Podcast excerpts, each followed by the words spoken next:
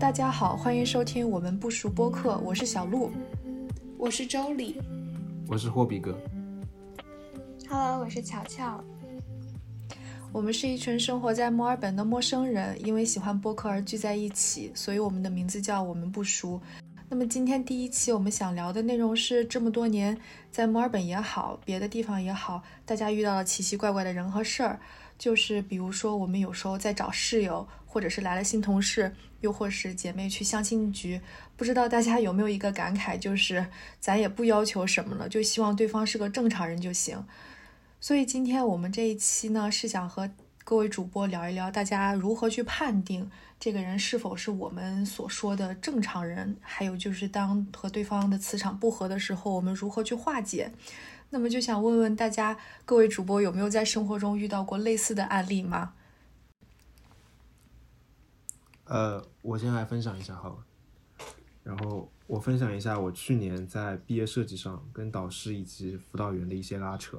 我感受到我自己受到了一种特殊照顾，就是我觉得在我那个事件里，我肯定是正常的。然后大家可以先听我的故事。就是众所周知，每一位本科毕业生必须带着自己的一篇也自己研究的一篇学术论文，查重率在百分之十五以下，可能才能顺利毕业。但是，就是随着本科毕业生就业率不断下降，然后越来越多的学校会要求你在毕业的时候，呃，通过学校施压给老师，老师施压给学生的方式，强迫你以原来的毕业论文加上一个新的叫做三方协议的东西来换取毕业证书。然后我在去年三月份开始到毕业那一天为止，其实一直都在做着实习的工作，呃，然后这间公司叫什么名字大概不说。不过是一个某橙色购物软件吧，然后这两年嘛，互联网寒冬大家都懂的，所以在面试的时候就说过，不一定会有转正的机会，也就是不可能会有所谓的三方协议签给你。然后我觉得这这家公司其实是挺好的，面试的时候什么都跟你说清楚啊，最后看你是不是选择要来实习。然后我当时想着转不转正也没那么重要，因为我可能到后面发现，也就是实习了一个工作方向而已，不需要把它当做一份真正的职业来。然后就这样白天上班，晚上回学校写毕业设计，为了毕业嘛。然后每天两点一线的享受一下最后的大学生活，本来是蛮开心的。后面有一天，我的导师就打电话给我说，他问我，呃，我找工作了吗？能不能签三方协议的那一种？然后我也就如实回答说找了，但是三方协议不不能签。然后他又直接开始什么 PUA 我了，说什么这些公司就是白嫖你的劳动力啊，你不要太用力在这里上班，你宁可请几天假，然后出去面试面试。找到一份能签三方协议的正经工作，也不要一直耗在这里，等到毕业的时候，他可能就是不给你转正，然后刚开始公司也就是说一些坏话，说点闲话给我一点压力嘛，让我出去好好找份工作。但是我本人是那种啊无所谓，他们不给我签三方就不签三方，因为我感受到了在这个公司部门里的 leader 都对我是真心的好的那种，然后他们真的有好好在带我，也有好好的在教我一些职场的技能。甚至我只是一个实习生的身份，来的第一天我就参加了 boss 的生日派对，走的那一天他们还给我办了一个欢送派对，包括实习途中给我过生日，我实实在在的感受到了那种在职场里被前辈的关怀与保护。再到后来就是毕业设计答辩了，导师又打电话给我说，你再不签三方就要被安排到第二批答辩了。然后其实我们都知道，这种时候答辩批次的设置其实就是为了给那些没有签三方协议的学生再施加一次压力。就是看你能不能突破底线，本来也没什么，但是他一直在公公呃电话里就一直在贬低公司里对我很好的那些人，说自己的学校老师都是为了你着想，你应该多听听老师的建议。我感觉他的行为真的有点太不正常了，就是那种一遍一遍的告诉你我是为了你好的人，大概率都是为了他们自己。真正为了你好的人，绝对不会通过贬低别人来故意抬高自己。而且在我看来，他的职称已经到教授级别了。本科毕业设计对他来说毫无学术意义。他之所以这么做，真的不是为了我好，而是为了完成所谓领导领导的指标罢了。我希望所有的本科毕业生能在毕业的时候遇到正常的论文指导老师，即使你我都心知肚肚明，本科毕业论文大部分只能算是做是学术界的垃圾吧。但请不要把我为了你的未来这类话包装起来。来和能否毕业挂钩起来。二十出头的大学生可能在大学真的什么都没有学到，但是这个社会冷暖基本的价值判断还是具备思但是对这个社会冷暖基本的价值判断还是具有思辨能力的。然后我比较遗憾的是，我是在学校的最后一学期没有学会，呃，我我比较遗憾的是，我在学校的最后一学期学会了社会冷暖，而不是在职场里学会的这一个这一件事情。我觉得比格有一种热血青年的感觉，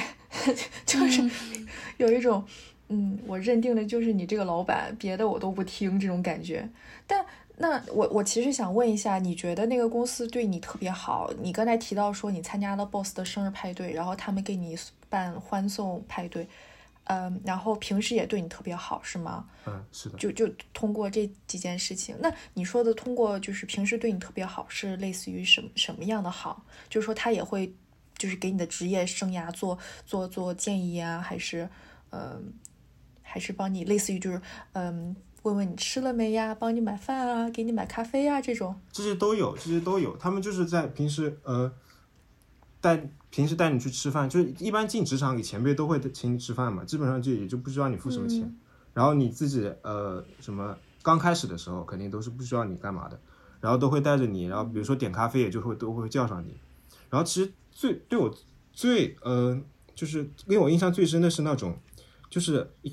因为我新进来的话，就是我是在学校，然后到公司我是要坐地铁什么的，就不是在学校边啊就不是在公司边上的。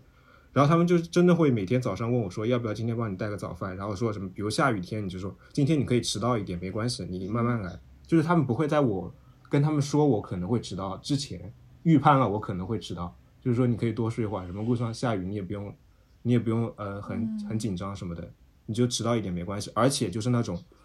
嗯，到后面毕业了嘛，你就很多程序是要在学校走完的。就比如说你要去拍毕业照、参加毕业典礼什么的，他说你请半天假就不用请了，这一天工资就全部算给你，没关系的，你不用再在意这个。嗯，等等，我觉得我们好像偏题了。霍比格想说的是他的那个导师很不正常，对吧？就是公司对你，但是对你怎么好？我觉得其实特别好奇，就我就感觉好像。就是感觉真的很热血青年。我突然觉得，嗯，我老板如果说这样子算老板对我好的话，那我老板对我也挺好的。突然觉得有一种，哦，我是不是平时太没良心了这种感觉？我觉得我个人感觉实习生的状态跟做了长期的正职还是不大一样的。然后再说回霍比格的那个主题，就我自己会，我真的很震惊啊！听了这个故事，我第一次知道有这种。强人所难的毕业的要求会给到本科生，其实真的非常的不合理。这这在我这里当然会算作是很不正常、很奇怪的一个范畴，因为它其实不满足我们对于这位老师或者说辅导员对学生应有的那种关怀的期待。这样子相比之下，我感觉我遇到的辅导员人真的都挺好的，而且加上。我自己的认知里面啊，就是现在大学生其实是越来越敢站出来为自己维权的，所以其实导师们他们自己会有顾虑，说如果我进行了一些某些出格的行为，呃，就像刚刚小鹿说的热血青年，其实是有这个成分在的，因为我在校期间就呃亲眼就是。相当于是在旁目睹过我们学校法学院的同学去状告了很多大公司，并且获得胜诉的案件，就是大家不再像过去一样，呃，会纠结一下说我去挑战权威是不是不大好之类的，就是属于我行那我就上了。然后可能他们也受到过网暴，也受到过很多的阻碍，但是总体对我而言是一件非常就是 inspiring 的事情。嗯嗯嗯，好吧，对，因为确实我对就是。毕业要求什么的，好像没有什么太大的概念，所以说，就是对他说的这个事儿，我觉得，我觉，但我觉得确实他导师好像提出这个要求，包括一直在 PUA 他，好像就是有一点，他是在为了自己的利益或者自己的一个指标着想，确实是挺不为学生去考虑的。对啊，这个非常的不合理。明明我们修满学分，毕业论文达到。呃，或者说毕业设计达到标准就是可以毕业的，凭什么要多一个条约说你得签三方协议？其实说说白了就是想给这个呃所谓拿出去的一个就业率好听一点嘛。但其实就嗯，是的，懂的都懂。嗯，对，而且我想强调最不正正常的其实是他那种，就是他一定要说别人不好来说自己对你是好的。嗯嗯，哎，这个是不是就有点像是是从小就是爸妈，你们你们会有时候就是遇到那些爸妈，就是好像就是说只有我对你好，别人对你都不好。不好意思，我好像又偏题了。那这是这是这是这是一种不正常，我觉得这就是一种不正常。嗯，对。那你们学校别人怎么处理这个事儿呢？就是说，如果他这个行为确实是挺挺那个什么的话，呃，反正我到后面是没有理他。但是他们可能是真的，就有些嗯，找家里安排一个，比如说这个三方协议，其实你要是真的想签的话，你有无数种办法给他签出来。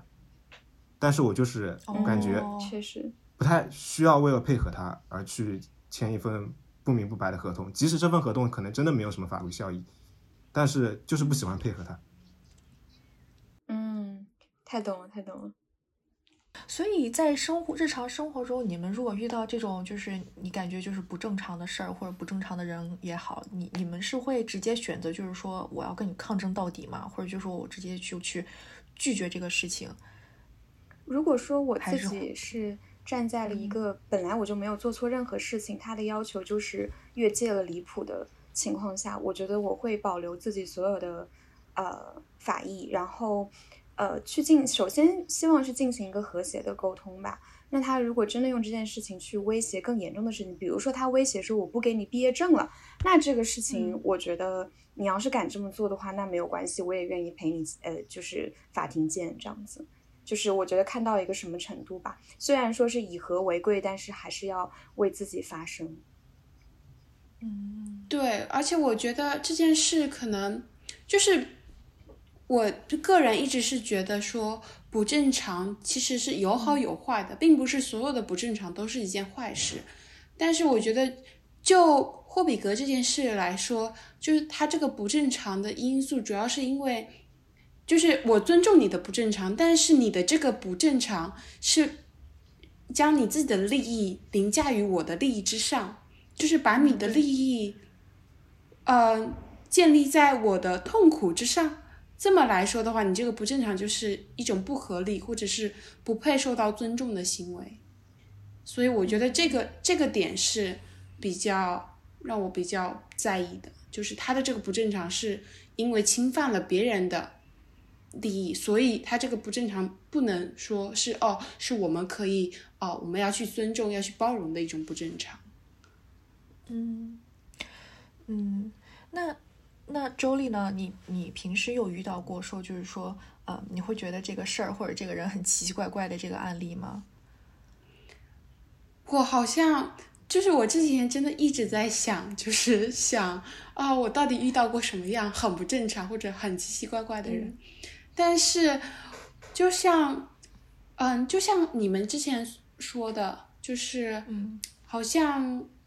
好像就是大家。的那个棱角和边界感到底在哪里？就其实这是我对自己一直比较模糊不清的概念，就是我对于正常和不正常的那个边界感到底在哪里？因为可能说的好听点，可可能我的包容度比较高，就是我对什么东西都那种哦，OK OK，我觉得哦，我觉得不正常也是正常的。我遇到一些奇奇怪怪的人，我都会觉得哦，他们有他们自己的原因，所以是正常的。但是。对，我还想，我还想先听听大家的故事吧。就是我好像自己好像没什么故事。乔乔呢？嗯，其实我跟 Jolie 挺像的。我觉得大部分的事情，他只要是，嗯，他没有在伤很严重的伤害自己或伤害别人，没有到这一个底线的成分，我都会觉得 还比较正常。我觉得日常大家聊。啊，这个人怎么这么不正常啊？你正常一点啊！这种话都是比较基于说网络的一个热梗。就比如说我们聊到讨厌没有边界感的人，有些人对你的一些问话或者说索取你的帮助的时候不太有礼貌，这种他自己的呃一些最基础的社会规范没有去遵循的时候，我们就会感觉到不舒服。但这种不舒服又不是那种大是大非或者极大的道德问题，就是一些。感觉小小的累积起来的事情，就有点像，嗯，和一个朋友交往的话，我可能心里面会有一些些的减分制，就是一开始我可能会给他打一百分，然后随着他的一些越界的行为，这个分会减到甚至负分。那另外一种就是最开始不做任何的预设，就是零分，然后呢再去给他做加分或者减分这样子。然后我自己遇到过比较我愿称之为奇葩的呃室友吧，就是是这样的，因为我自己是先住进去，他之后搬进来的这种状态，嗯。然后呢，我这边是所有的碗筷啊，这种家具都是我自己买的购置的。然后呢，我们会做饭，他做饭的时候会让那个碗就是十天都不洗，然后在我非常温和的提醒之下还是不洗，然后我就眼睁睁的看着我的那个碗都要就是发烂发臭了。但是我就一开始不愿意去洗的原因是觉得我帮他洗的这一次，他每一次都会指望我去帮他洗，所以我就没有做这件事情。直到后来，我觉得实在是受不了了，然后我又不是很希望去发生正面冲突，然后因为这件事情，我被我闺蜜在网上追着骂，说你怎么这么怂啊？你把手机给我去骂他。然后我说算了算了算了，就是虽然很多时候内心会觉得很过分，还是不愿意去。产生冲突，我觉得这个也是大家的一些 reaction 会不同的地方，或者说，如果这个人我第二天我不见了，我们不在同一个空间，我可能也会去抗争一下。但因为抬头不见低头见，实在是不希望太尴尬。然后之后我找室友的话，其实会从这件事情上去学到一些东西。我可能会一开始就把所有的想法跟习惯去写好。然后我这一次。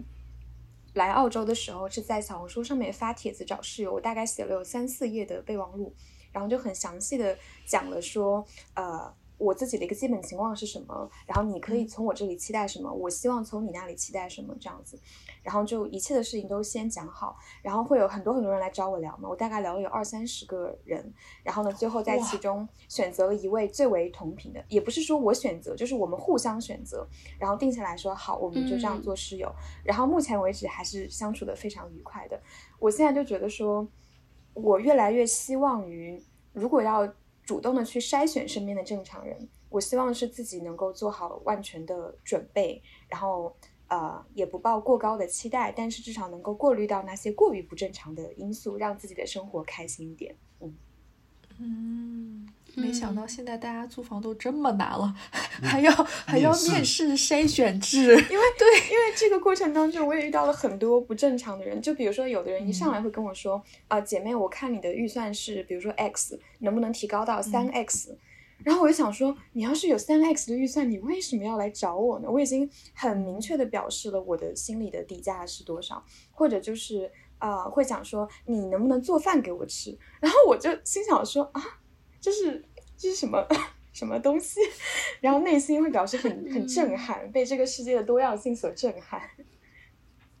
你说到这儿，我突然想起来，我那天因为我同事他也自己有那个他自己买的房子，然后把另外两个房房间租出去了，然后然后他。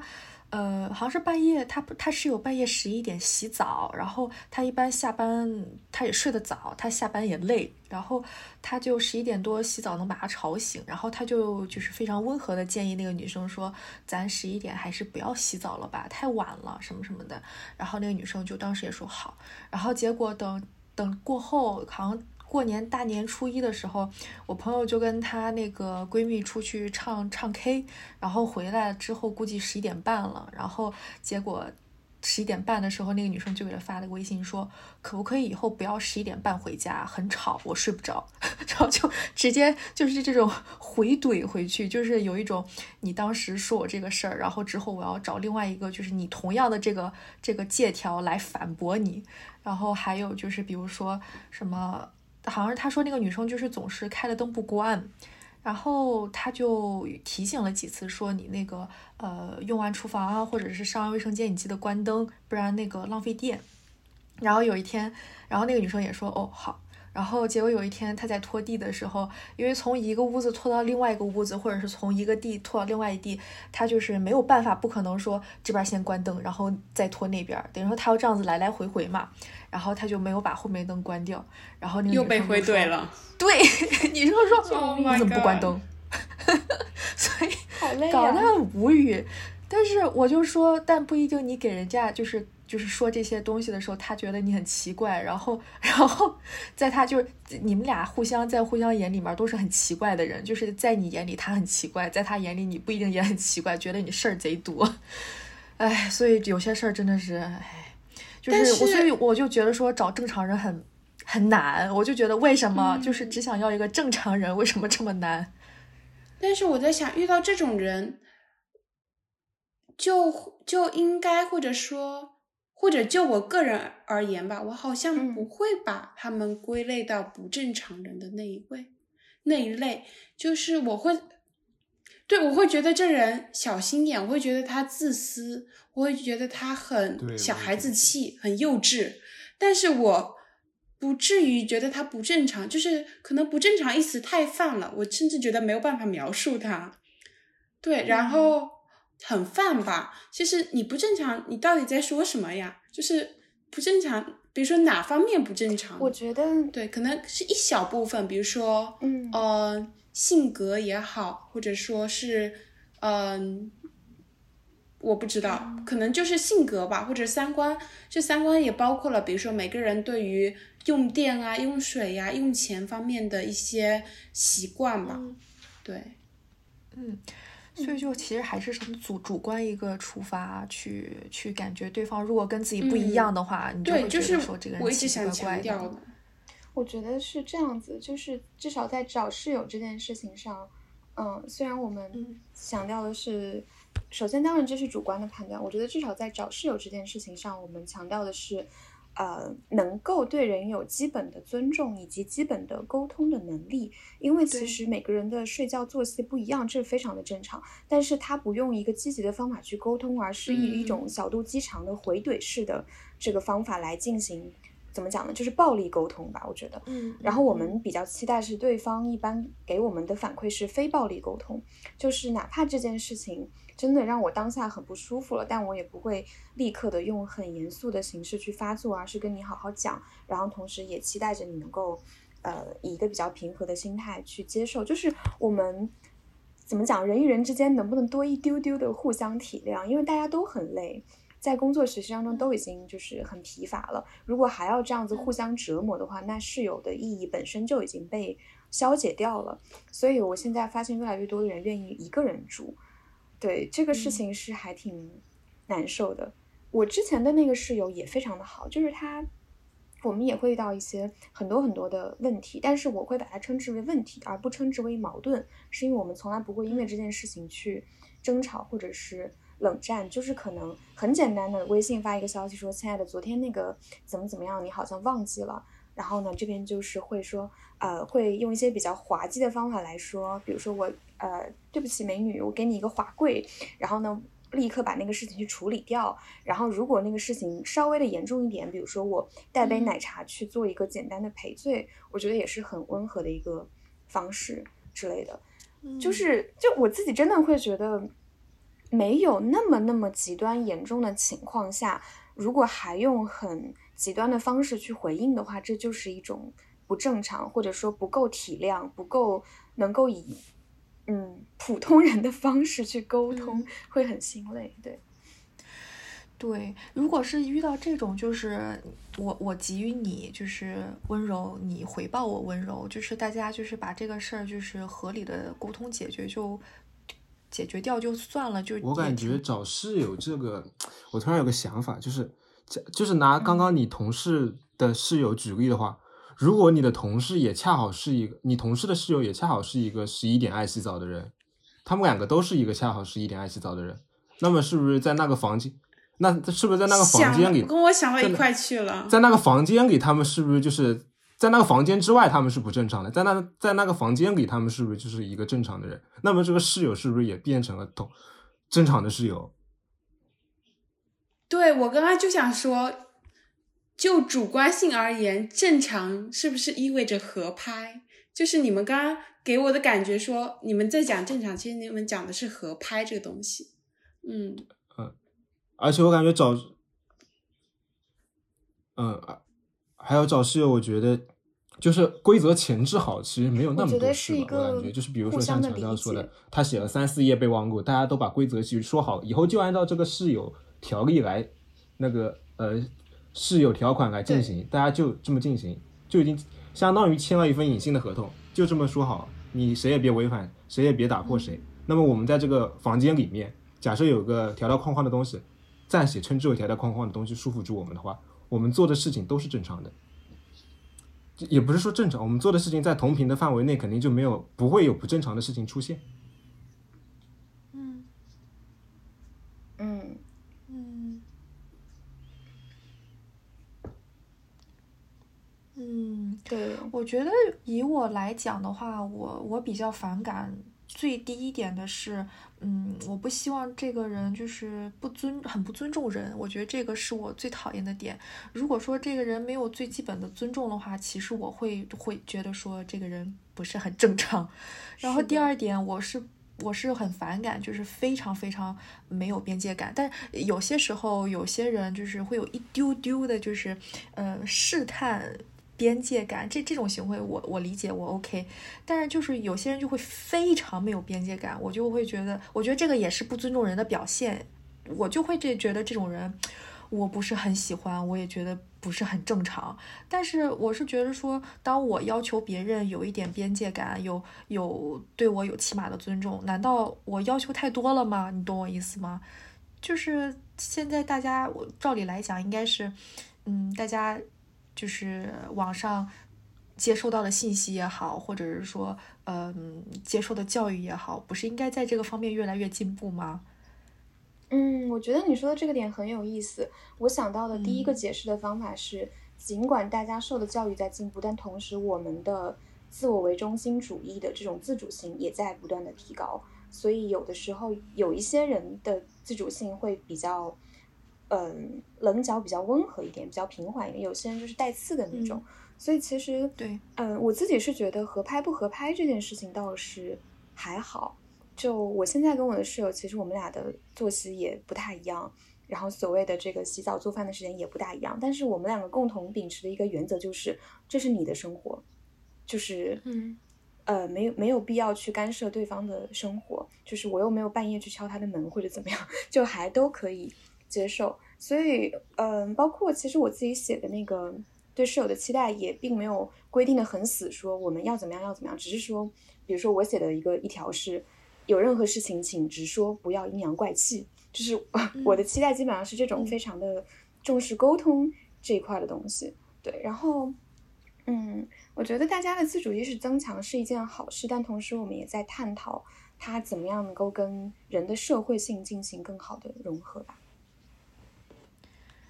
嗯，那你们会界定说，就是比较孤僻的人，就是是不正常的吗？就像比如说，以前我我上我工作的时候，就是我们有一个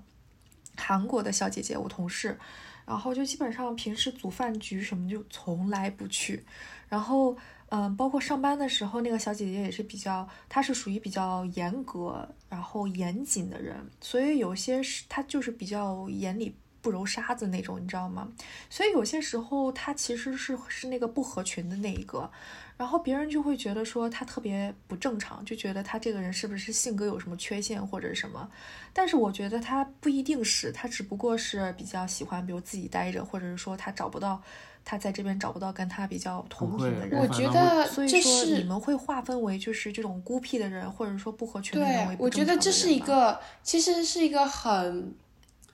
人的惯性思维吧，就是大家会觉得大多数我们就把它叫为正常，少数的那那一部分我们就叫做不正常。这可能是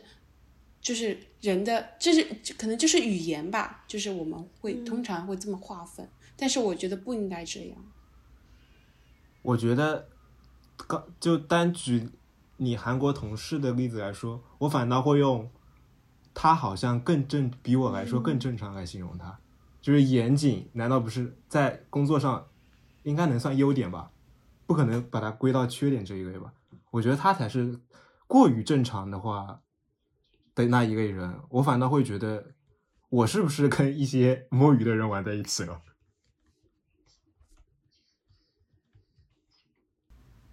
嗯但是很正常，但是很 怎么说，也不是说很正常。现在就一说到“正常”这个词，都会让我愣一下。就是很普遍的一点，就是大家会把多数的那一部分看作是正常，少数的就自然，或者说少数的，或者说少见的，就会觉得它是不正常的。对，就是说到这儿，就说起来，其实套用现在比较火的一点，就是说，就是。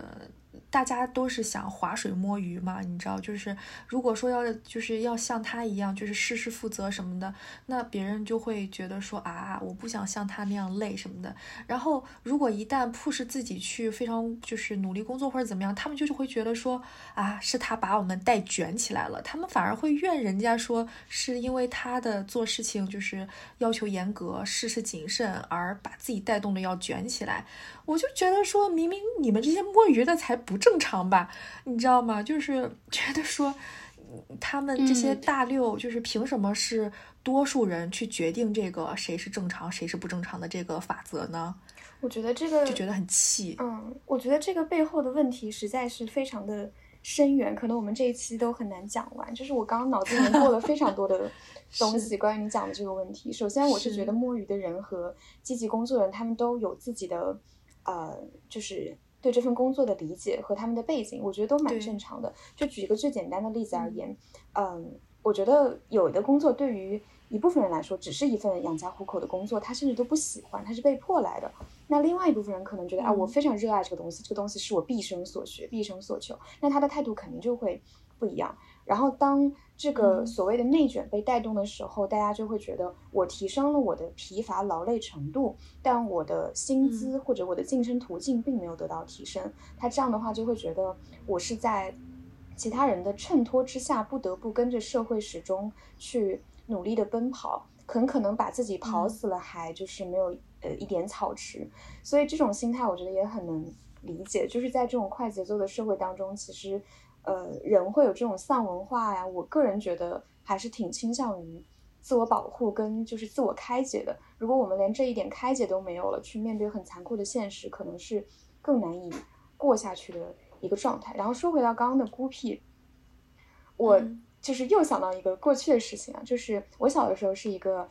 被我自己家里人都评价为很孤僻的一个人，但我自己很清楚我不是孤僻，我只是对于班上的同学而言，我觉得融入不进去。但是我自己的呃其他外校的朋友，我跟他们玩特别开心，我会在他们面前像一个傻子一样放声大笑啊，然后很主动啊什么的，只是一个圈子的问题。那我觉得面对我不喜欢的圈子，我不去融入它，这完全不是一个错误，或者说是一个性格的缺陷。那可能对于第三方的视角来看，说这个人他不愿意去，呃，跟大家打成一片，好像是他过于的维护自己的个性，然后嗯，把自己的锋芒削得太利了。但我觉得他只要不是过分的去强调这个事情，去伤害别人，他只是在自己的空间好好的待着，就是 为什么要说人家性格有缺陷？然后我觉得这种嗯，其实包容度是慢慢提升的吧，因为在学校的语境之下。如果说少数人就是不正常的这件事情，非会让我非常恐惧。这个小团体即将对这个人实施校园霸凌，因为有太多的例子是这样子了。我刚刚脑子里面过了一大堆的悲剧，然后我觉得父母也是适时的该教育现在的小孩，就是说你要去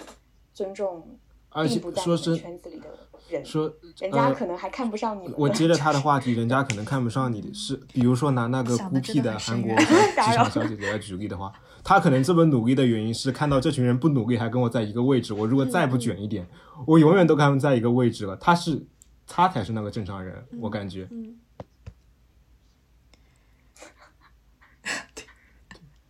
有可能他如果对，就是他发现自己这么卷了，怎么这群人摸鱼的人还跟我一个一个角度？那么我我得让自己逃离这群人，我得到那个属于我的团体去。嗯，就是我在他们眼里可能是不正常，但他们在我眼里是也是不正常。那我得到一群在我眼里和他我在他们眼里都是正常的同频人那里才行。嗯。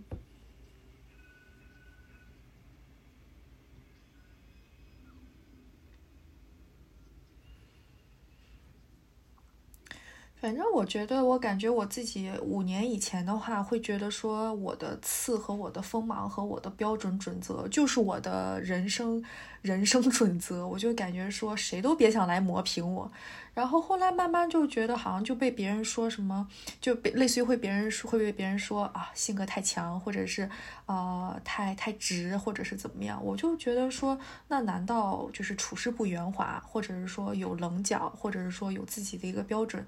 就是所谓的他们眼中的会有点不正常或者奇奇怪怪吗？就是我就觉得说你们会为这个事情去去，也不是说去牺牲到什么程度，就是你们会为这个事情去妥协到什么程度？我感觉如果你有棱角，是不是就说明你在呃一个环境里在尝试做出一些改变？你觉得这个这个不舒服，你才有棱角。不然的话，你在如果在这个环境。待的很舒服的话，你没有必要有棱角或者什么锋芒毕露。你就是大家都包容你的话，其实你没有必要再这样。如果你真的发现你自己展示出了棱角和锋芒毕露的话，如果你自己也想了一下，自己是没有错的，那你应该就是到一个不合群的地方。你需要做出的改变是，我要到一个合群的地方，而不是把这个棱角和锋芒毕露收起来。嗯，乔乔刚才想说什么？嗯，我是觉得人情这个事情，嗯，我自己是愿意去做一些所谓的改变的，我不会把它称之为妥协，因为我觉得这个改变是在我能接受的范围之内。我经常自己会反思自己说的话是不是情商太低了，或者说让对方不开心了。呃，因为我的我个人的自我否定倾向比较强，在这个状态之下，我就经常会觉得，哎，确实他们好像说的是对的，你稍微的圆润一点，能够更好的，呃，怎么讲呢？去去做很多的事情，去进行一些相处，呃，因为总是说，总是有句话是说多错多，祸从口出嘛。然后我自己也会有这样子的担忧，包括我到目前为止还是一个大学生的状态，我最多只做过实习，我没有做过任何正职的工作，所以在。职场啊，这些阅历的欠缺之上，我始终会觉得自己容易去犯到很多的错误，然后容易让别人在心里面可能对我有一些看法，但是人家只是人好不说出来而已。所以，为了避免这样子的一个状态的话，我觉得我还是得把自己的一些，嗯，就是就是这么说吧。我有一个朋友说过这句话，他说，呃，你知道一些事情就可以了，没有必要把它全部说出来。就是因为有的在一些情境之下，人家会觉得你的你可能只是在表达一个东西，但是别人觉得你是在炫耀，或者你是在说一些很蠢的话。所以我后来在陌生的场合就尽量还是保持说，呃，就是不要讲太多太多的话，做一个倾听者，尤其是长者多的一个状态之下，就是可能选择了一个比较。安全的形式，然后我会去听他们说话，通过他们的一些言谈啊，学会说哦，这一代的人是这样聊天的，他们喜欢这样子，就是跟人家沟通。那么我也会去学一学他们的话术，这样子的话，我跟长辈沟通的时候可能会，呃，没有太多的就是问题，因为确确实实我自己觉得年轻人的讲话方式跟长辈不大一样，有些玩笑我是不敢去开的。然后有一些我愿意表达自己的部分，我得脑子里跟自己说压下来，压下来，不要讲，不要讲，听着说对就可以了。然后，对，会根据环境去变化吧。这突然让我想到一点，我其实想讲的更多是乔乔让我联想到的一些东西，就是他乔乔说让自己的不管是性格或者说想说的话一点点压下来，我就在想。那我们每个人其实从出生会不会就是，其实就是很不一样的，都是被后天被环境驯化成，哦，大多数人眼中的样子，变成，嗯，变成所谓的正常的，对，变成所谓的大多数人，变成所谓的正常人，然后就让我想到，为什么我们在说相亲的时候，找舍友的时候。或者说小组作业的时候特别容易遇到不正常的人，就是因为这些时候我们是会跟别人建立一种比较，不管是利益也好，或者是就是比较亲密的关系吧，关系对合作关系，你就会必须牵扯到很多私人的问题，不管是作息习惯呐，还是说三观呀。就是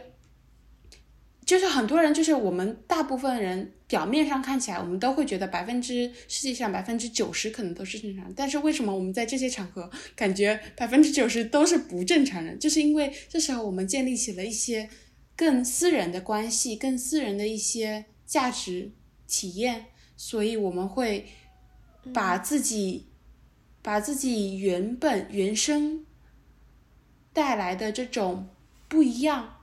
暴露出来。所以，就是每个人的与众不同的那方面暴露出来，可能那一方面比较私人的那一方面是没有被这个社会给驯化的，所以这下暴露出来的话，就会很容易变成另一方人眼中的不正常。嗯，听起来感觉我们好像是洋葱，就是 长一岁就长一层，长一岁长一层，就是慢慢把那个核给包起来，包起来越来越厚，越来越厚。对，就是然后剥开的时候会流泪。对，剥剥出来了就流泪了，因为发现这个过程真的太艰辛了。就是怎么说，有好有坏吧。就是这个社会把把每个很。每个都很不一样的人，嗯，把它驯化或者规划成大多数人，就是规划成正常人。当然，有利于这个社会更高效的发展啊，科技的进步啊，国家的管理啊。但是有好有坏咯。那坏处可能就是每个人就要必须把自己可能比较天性的那一部分就要藏起来。嗯，然后只有在比如说相亲也好啊，或者找嗯找舍友也好啊，才会把这些藏起来的部分，然后一条一条的给大家说清楚，以免被别人觉得是不正常。其实只是我们很私人、与众不同的一面而已。嗯嗯，是。我觉得接着 Jolly 刚刚讲的，就是我觉得他讲到了两个点，一个是多样性，一个是正常性，就是我们还是要对多样性有一定的。追求百花齐放一点，就是我觉得我在墨尔本部分实现了穿衣自由，就是以前我在国内不敢穿的衣服，现在可以穿到街上。对我深有同感，真的。对对对，是吧？然后我跟一个印度的朋友聊过这件事情，我说我穿全套的汉服出去，会不会有人把我当成打卡景点？他说不会的，大家只会避免。就是多看你两眼，因为他们都怕多看你几眼，你会觉得这是歧视，就是 嗯嗯嗯，还挺相反的。然后还有就是正常性这个事情，我自己是感觉啊，不是正常性，是真实性，讲错了。就是因为刚刚那个洋葱的比喻很打动我，就是我真的会觉得好精妙的比喻啊。然后我们去融入大多数人的这个过程当中，融入大家眼中的正常过程当中，确实某种程度上会丢失掉自己。但同时又很渴望有一个人来发现真实的自己，然后能够把我们的那个内核给就是完全的接纳。虽然我自己个人觉得这是一种奢望，但这个奢望自始至终是存在的。所以，嗯，因为那个内核是很辣的，是吗？就是会怎么讲？会因为包裹了。太久，所以不光是看，就是其实那个流泪的人不是看到那个内核的人，而是自己先流泪了，就是。觉得被同化了太久太久，让我想到之前的一些摄影作品，比如说地铁上那一张张疲惫、茫然，仿佛知道自己要去何方，又不知道自己该去何方的那一一张张脸，就是会悄悄开始写诗了，倦怠。没有没有，然后我就说乔乔特别适合说总结语，救命！然后我就想到我大学期间参加过的一场辩论，就是讲说，呃，类似于的那个话题，就是北上广的青年，呃，就是应不应该有梦想这个事情。我一开始想的很简单，我说当然应该有梦想，人就应该有梦想。后来我真的在那场辩论当中，差点想要站到对方阵营，就是因为他们讲了一句，他说。你每天在匆匆忙忙的挤地铁，然后可能什么你想听的播客，在地铁的喧喧闹当中也根本听不到。你的梦想在这一天一天当中被消解掉，你像一个沙丁鱼罐头一样在地铁里面行走。然后这个时间长了之后，可能十几年，你真的还觉得你会有梦想吗？然后这个问题属实把我给问住了，因为我自己后来做实习的时候。每一天坐地铁都感觉自己是一条被挤来挤去的沙丁鱼。然后我当时在内心感慨说啊，沙丁鱼不会有梦想。对，这也是 就是促成我想要再去往外看，想要为自己的呃转专业这件事情做更多的争取，没有直接去工作的原因之一。因为我确实会在呃，就是前面几年刚上大学的时候，会低估现实对人的冲击性，所以那个时候的，就说回来，这个冲击可能会是足够一个强大的力量，把你 push 成我要变成一个所谓的正常人，而曾经的那些雄心壮志被消磨掉了。我觉得它不是个人的放弃或者妥协，它是一个很结构性的问题，就是。哪怕我说着，我觉得穿衣自由就是对的呀，我就是有资格穿我喜欢的衣服，但我还是不敢在某个时间点穿着我喜欢的小裙子出去，因为我知道这可能会带来风险，可能会带来受害者有罪论，就是一个这样被规训的过程。对我自己觉得有一点点洋葱悲哀的成分在，是是确实有。嗯，我那天还看到火车上一个，他他是很明显的，就是有有精神疾病，而且就是他是控制不住的，他是有那种秽语症吧，就是一直在那个。呃，骂人啊或者什么，而且他会就是抽搐啊什么的，嗯，就是明显的精神或者是怎么样不太行。然后他，但是他也没有伤害别人，他也在很很用力的控制住自己手，不会就是乱打什么的。然后他就坐在那儿，然后但是一直在骂人，一直在骂 F words。然后旁边旁边坐坐的一个就是上班族。年龄挺大的了，四五十多岁吧，好像还会问他说：“哦，你还好吗？你要什么帮助吗？”就是，呃，我知道这样很难，就是我理解，就是还会这样子跟他说。我觉得这个真的会涉及到一个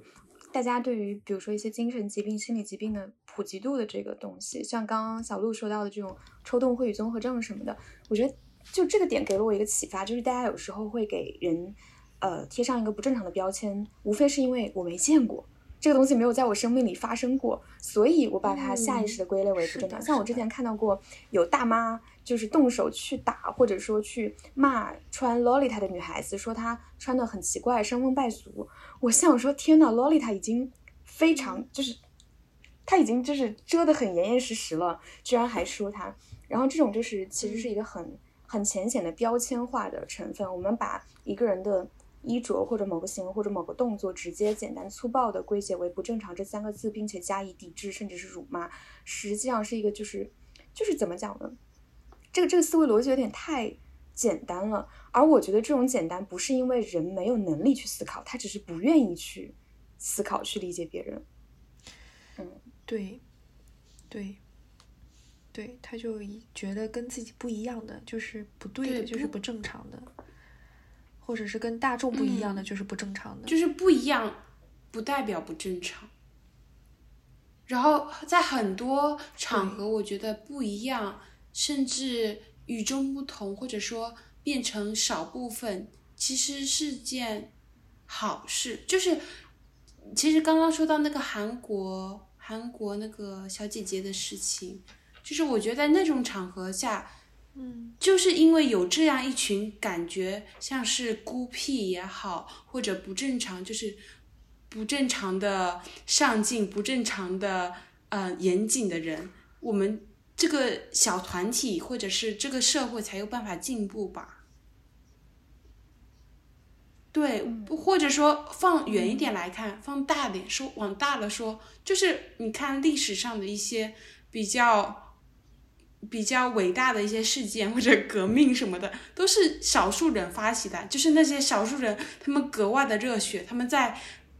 在大众看来是不正常的热血，不正常的疯狂。然后他们一次又一次的改写历史，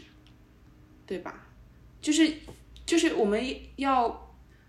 我还是想说，就是不正常其实是有好的一面，是挺重要的一件事情。就很像那个正态分布。我那天其实跟我朋友有浅浅的聊了一下这个话题。然后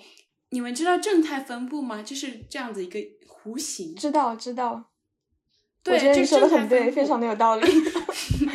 正态分布它就是。前面一小段，对不起，学 data science 的人就是这样，就是前面一小部分就是很小，然后中间是占的最多的比例，然后后面还有一小部分。我觉得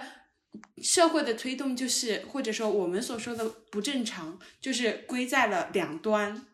有一部分不正常，他们是可能是伤害了别人，或者说在。嗯，把自己的利益建立在别人的痛苦之上，那种的不正常，可能就会妨碍到社会的发展，妨碍到他人的发展。我们就把它归为在末端。然后还有一种不正常的，他们是在前端的那小部分，就他们在推动着整个正态分布的一个，不管是向前向时代迈进也好，他们在改变着这样的时代，他们在为这个时代做出贡献。然后大部分人是居于中间这个位置。但你说的这个点，你你刚刚说的那句话，我就让我有一个很好的启发，就是有的时候那种不正常，就是因为这个人他在做一些所谓的无用之用的事情。像之前曾经呃几度掀起过的讨论，说人们说当代的就是诗已死，诗学已死，或者动不动就说什么什么已死，但其实还是有很多人在做这些。呃，事情只是说他们可能面临的困难和问题不再是跟过去那么相同了。然后我就很喜欢蔡康永说的一句话，大概的那个意思就是说，我们看过了少数人的故事，崇拜那些少数人，最后却想做多数人。然后这句话给年少的我留下了非常深刻的精神烙印。哦，说到这个无用的事情，我也要分享一句，就是如果当大家真的都在觉得自己在做一些无用的事情是没有意义的话，千万不要这么想。最后能改变这世界的，往往是那些把无用的事情重复了很多次，终于发现了有用的人。是啊，他们一直坚信着自己是有用的。首先，你要相信自己有用的。我分享一句我在一个诗人写的诗啊，他说叫做“莫道无修便不修，菩提痴作若为求”。意思就是说，你不要觉得你没有在修行的时候就不是在修行了。菩提老祖在树下坐了七天才悟出了这个世界的真理，他其实这七天什么都没干。我觉得他这个说的特别特别有道理，就是在强调说，真正做出改变人改变的人，他不是，他不一定是非常非常有意识的说啊，你看我这里敲下了一个字，我做出了对人类很大的改变。他可能自己活着的时候都不知道，然后后人觉得哇，他的这个贡献非常的好，所以这个例子还是蛮多的。对，我刚刚想说，这其实就是说来说去还是我们。一直有在强调的就是正常这个东西的主观性，不管是时代的主观性还是个人的主观性，它就是它就是有这样的一个特点吧。而且我很想跟大家觉分享，就是我觉得主观性，嗯，应该是件好事吧。我觉得就是有那个棱角有刺是件好事，就是。也是分享一个我很喜欢的，我很喜欢的名人的一句话，也不是名人啦，他是一个综艺，你们看过吗？是叫《十三幺》，许知远老师是吧？对，许志远老师，哇，我超级喜欢看那个综艺，就那个访谈节目，他的他的有一季的那个标语就是带着成见看世界，然后。对，如果你没有带着自己的偏见或者带着自己的主观色彩看世界，那代表你根本没有在看待世界。他所说的话就是说，他很期待就是自己的成见一个一个被打破。虽然他知道永远不可能被全部消除掉，但是就是我希望大家享受这个过程嘛，就是把自己的自己的主观性带到这个世界上，然后呢，一点点嗯被打磨啊也好啊，然后塑造一个。很不一样的自己，全新的自己的感觉。嗯，是的，就是我特别想跟大家分享一个我最近看到过的一个很有意思的事情。我太喜欢那个作品了，就是一个网友，他也不是什么知名的大师，但是我觉得这个事情非常好，就是他收集了他很多朋友的遗书。就是一些遗言，然后把这些话统一做成一些呃，就是格式啊，然后把它做成一个手工的杂志书。然后呢，他有一个非常奇妙的巧思，是这些遗言呃所用的那个工艺是会让这些字随着时间的消逝而一点一点的去流逝的。然后这个工艺我印象中是叫什么来着？应该是热敏对。然后呢，它与此同时用的相对而的那个配图用的是蓝晒，也就是说这些图一开始是不存在的，然后慢慢慢会随着时间的过去而浮现。他想用这种浮现跟消散的伴随而生，体现生命的意义跟价值，就像生命的。此消彼长一样，所以其实他那个帖子我看了，没有说非常非常多人点赞，也不是什么轰动全国的大事，但是就是这种事情可以让我觉得我在这个世界上获得了一些共鸣，然后看到了很有意思、很有价值的人和事情，然后足以治愈我现在我觉得非常疲惫的心灵，这就是让我觉得所谓的无用之用，或者。嗯，别人也会说你做这个书有什么用呢？你又不卖钱，人家还会觉得很很晦气什么什么，可能各种各样的批评的话都会说出来，说这种人不正常。但是我就觉得这种积极的不正常才是，我觉得我在我这种人在这个世界上的指望，就是这种积极的不正常的东西。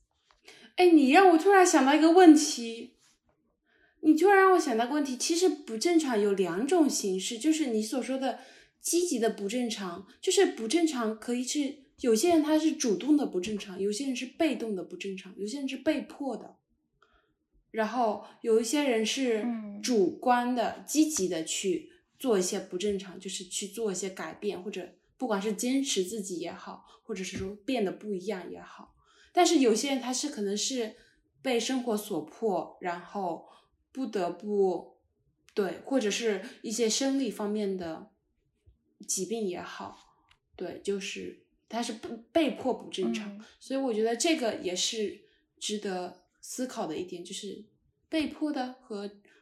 积极的，嗯，我觉得，嗯，会带来很不一样的影响。我感觉这世界之所以有意思，就是因为有时候你能见到不正常的事带给你的冲击感，就是好的不正常的事带给你的冲击感。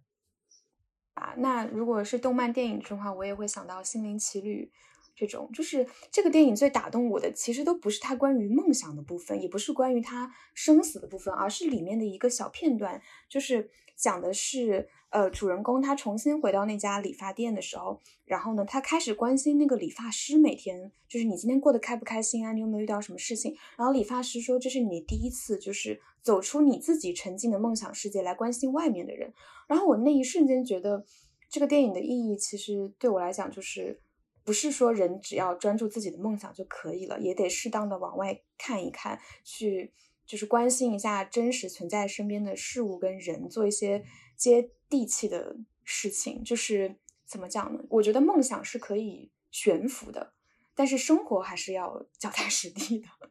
对，如果嗯。而且你说这个，其实跟那个也就是正好，我我刚才其实也想举这个例子，但是又觉得这个例子举的不太好。就是他，你记不记得他那个在你就是出生地的时候，他每一个灵魂是有不同的那个元素组成，然后那你可以是调皮的，你可以是善良的，你可以是纯真的。所以其实我们的出场设置本来就不同，所以说这就是其实本来每个人就是。可能对于其他人来讲，或者说，嗯，就是奇奇怪怪的，就是每个人都是不一样的，所以才组成这个世界这么多的，嗯，意见交换和，嗯，就正因为我跟你不一样，所以世界才这么精彩。是的，对呀，所以这就是为什么我想说，就是建立关系其实是一件很奇妙的事情，就是因为每个人其实天性是很不一样的，但是由于这个社会就是被迫的被。规划成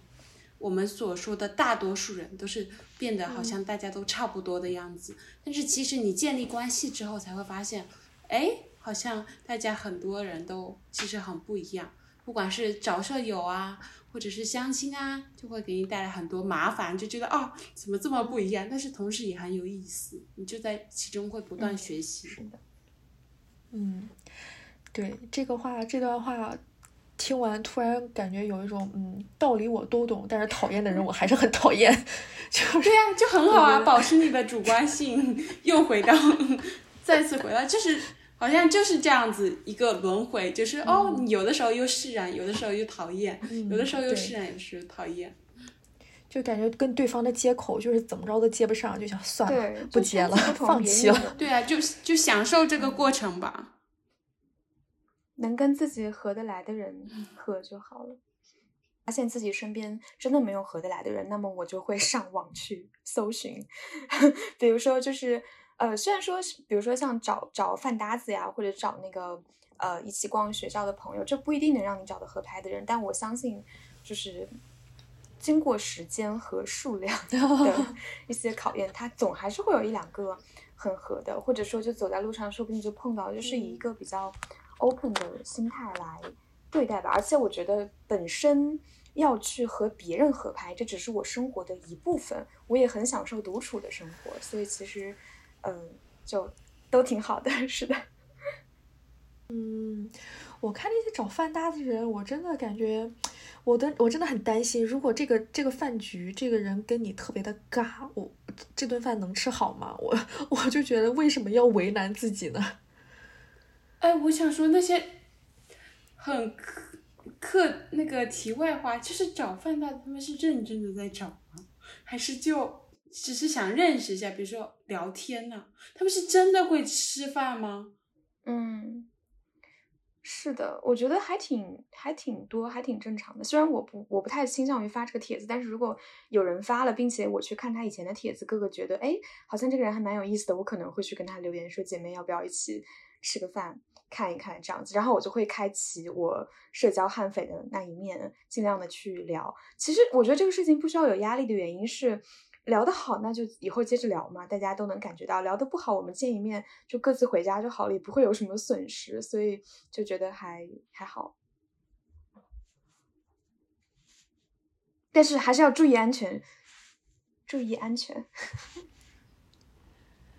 好了，今天大家聊的应该 差不多了，我们应该素材就是够简了。那要不然我们大家用一句话或者是一段话作为一个我们今天的一个结尾吧。我先说说我感觉自己最大的一个感触，就是这个也是我最近在小红书看到的一段话，就是你要快乐，不必正常。就是我感觉有些时候，当你觉得跟周围环境或者是周围人格格不入的时候，其实我自己是会挺反思自己是不是哪儿做错了，或者说是不是我自己不正常。但其实想来想去，觉得有些时候纠结这么多东西没有用，嗯，耗费了我的时间，耗费了我的精力。我觉得人生还是要快乐最重要。所以大家有没有就是感想或者是想说的关于今天的？嗯，那我先说吧。我觉得今天大家聊完了之后，我有嗯最想说的一句话，就是就是带给我最大的感慨吧。用一句话概括来说，应该就是某些具有积极抗争意义的不正常，是我的生命源泉所在。就是因为最近玩游戏玩到了虞姬和霸王，然后呢，项羽是我在。整个青少年阶段，其实到现在也是最喜欢的一个历史人物。然后在游戏当中呢，呃，是开发者或者说创作者对于虞姬自刎的这一段剧情进行了一些想象跟改编。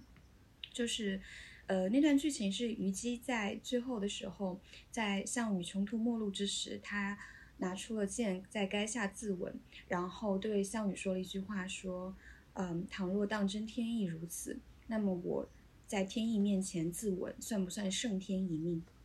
然后项羽抚掌大笑说：“好个胜天一命！”然后这就让我想到，呃，古书里面所记载的最开始的项羽，面对着呃浩浩汤汤的秦始皇的游行的时候，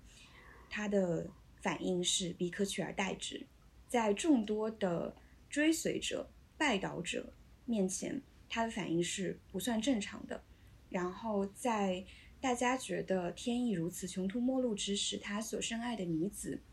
给出给到的这个反应，其实也不算是正常的。这个正正常，在我的眼里看来叫做泯然众人矣。所以有些时候，并非泯然众人的一些积极的抗争，其实是代表了我们生命最内核、最本质的一些东西。如果说它是一把火，这种火光。可能会刺痛到别人，或者让别人觉得你好像在很疯狂的燃烧自己。那么我的想法是，那就这样燃烧吧，就这样燃烧殆尽吧，起码是充满光亮的一生。对，这是我今天的感觉。嗯，结束了，来，我们，对，大概是这样子。真的是诗人巧巧。没有没有，就 Jolie 呢？嗯，我想分享，就是我当我们聊到不正常的时候，我有联想到的一个词是自由。我觉得不正常的存在，某种意义上意味着这是一个自由的世界和自由的人。所以想到的一句话吧，就是希望能够激励一下大家，就是希望大家都真诚勇敢的面对自己的正常或不正常，同时尊重别人的正常和不正常。祝我们都是自由的人。OK，over。是的，比格呢？我想跟大家说，就是如果当你感觉到自己跟环境格格不入，觉得自己不正常的时候，首先不要陷入自自证的国际怪圈，就不要想要证明自己一定要跟别人一样。为什么自己跟别人不一样？永远不要陷入自证的逻辑怪圈。你需要就是好好的理解一下自己，感感受自己，不要去感受别人对你的评价。首先要感受自己，然后就是期待期待未来那一个。正常，呃，期待那一个未来，说你是正常的人的人的出现。嗯嗯嗯。哎，那个不好意思，说到这个，我特别特别想说一件事情，就是 刚刚说到不要陷入自证的逻辑怪圈，因为最近有一部。《黑暗荣耀》，尤其是第二部很火嘛，然后大家就有开玩笑说，虽然颜真就是是一个反派，但是他真的从来都不内耗。就是别人说你做错了这件事情啊，你对于这个你对婚姻不忠，然后你对于呃校园霸凌啊这种没有悔改之心什么什么，当然他一定是做错了。但是大家网友对于他不内耗这件事情的讨论，让我觉得很有意思，就是他永远不会。呃，接着对方的逻辑去说，他会去质疑对方，他会 所有都是那种求克索 这样子的状态，然后我就觉得还对，其实也反映了，就像刚刚霍比格说的这个点，蛮有意思的。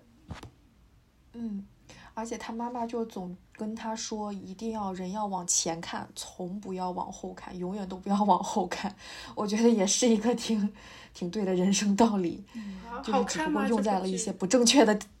对不正确的地方上，挺好看呀，好看的。好的，非常感谢大家收听这一期的我们不熟，这是我们第一次录，还非常的稚嫩。呃，不管是录的方面、剪辑方面，还有很多的不足，请大家见谅。当然，也谢谢今天各位主播的到来，我们期待下次再见啦，拜拜，拜拜，啊，拜拜，大家再见。